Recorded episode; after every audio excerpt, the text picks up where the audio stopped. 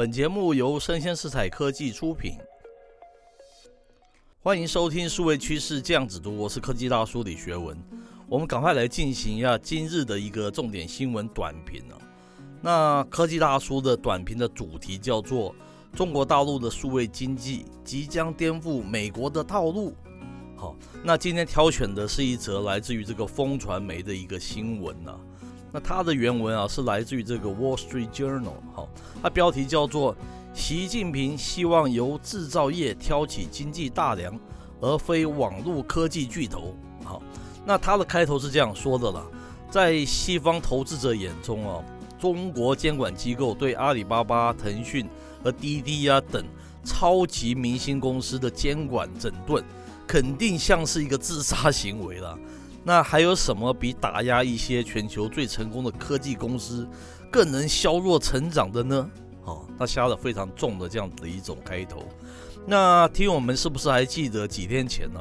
科技大叔采用一个标题叫做“中国大陆反腾讯游戏垄断是不智的”，来描述哈这个大陆这个高层借反垄断名义啊打压腾讯游戏的一个不智了。没想到很快的哈，这个《华尔街日报》啊也持相似的一个论点嘛。那此篇新闻的一个重点呢，我们简单的来说啊，就是习近平主席啊，虽然承认网络经济正在蓬勃发展，但是他认为啊，一个国家的强大，并不取决于拥有世界上最好的群聊应用，或是网络的一个约车服务。哦，他称哦，中国的实体经济才是基础嘛。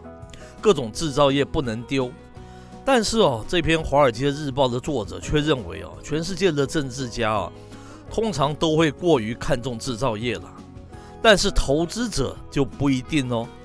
大多数的制造业啊，竞争激烈，需要大量的资金和劳动力嘛，所以这些啊，都令这个利润啊大大的下降。相比之下，一家拥有主导地位的这个平台消费网络公司哦，可以用很少的投资哦，产生巨额的利润。这就是这个 Facebook 的它的价值嘛？为什么是半导体制造商美光科技公司的十一倍？而员工的数量啊，只比美光科技多百分之五十的原因嘛？哦。他这个是举了非常多的这个数字的案例了哦。那科技大叔前几天也提出我的看法哦，认为科技制造啊虽然是硬实力的一个表现嘛，但是各种数位内容等软实力才是人们使用电子制造商品的真正原因嘛。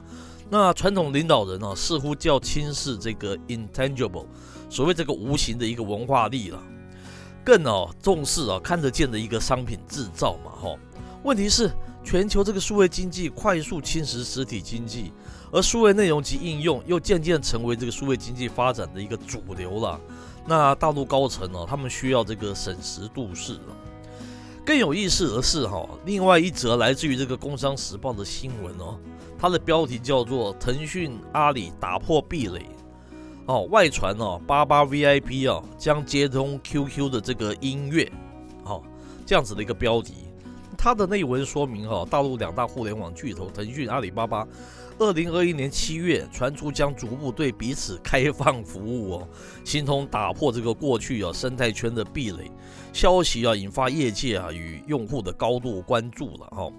那五号啊这个市场传出啊，阿里啊推出的会员一卡通八八 VIP 啊，将于九月啊可以接入这个 QQ 的音乐啊，成为两大巨头互通的一个最新进展。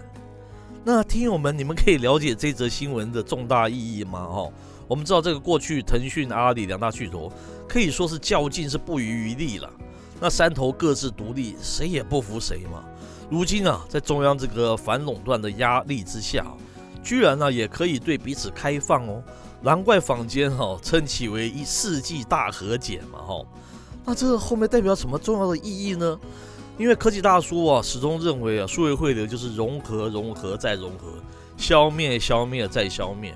平台战争呢，就是一个平台消灭另外一个平台，然后成就另外一个更大的平台，这个叫做数位汇流嘛，哈。那阿里跟这个腾讯的数位汇流，如果因为被反垄断而强强联合，更增加这个国际数位战争的一个实力。他也算是因祸得福嘛，搞不好因为资源互换啊，反而激发更多的数位创意啊跟商机。我们不妨想一想哦，你能想象脸书跟这个 Amazon，那 Apple 跟 Google，他们彼此可以完全开放互通吗？哦，这情况在美国可以说是前所未闻啊。这也意味着这个中国大陆的数位融合经济哦，可能会开始走向另外一条路哦，完全颠覆过去美国的一个套路，非常值得我们进一步观察哦。那今天的重点新闻短评到此告一段落，我是科技大叔李学文。欢迎呢，继续锁定我们的数位趋势这样子读，我们下回见喽。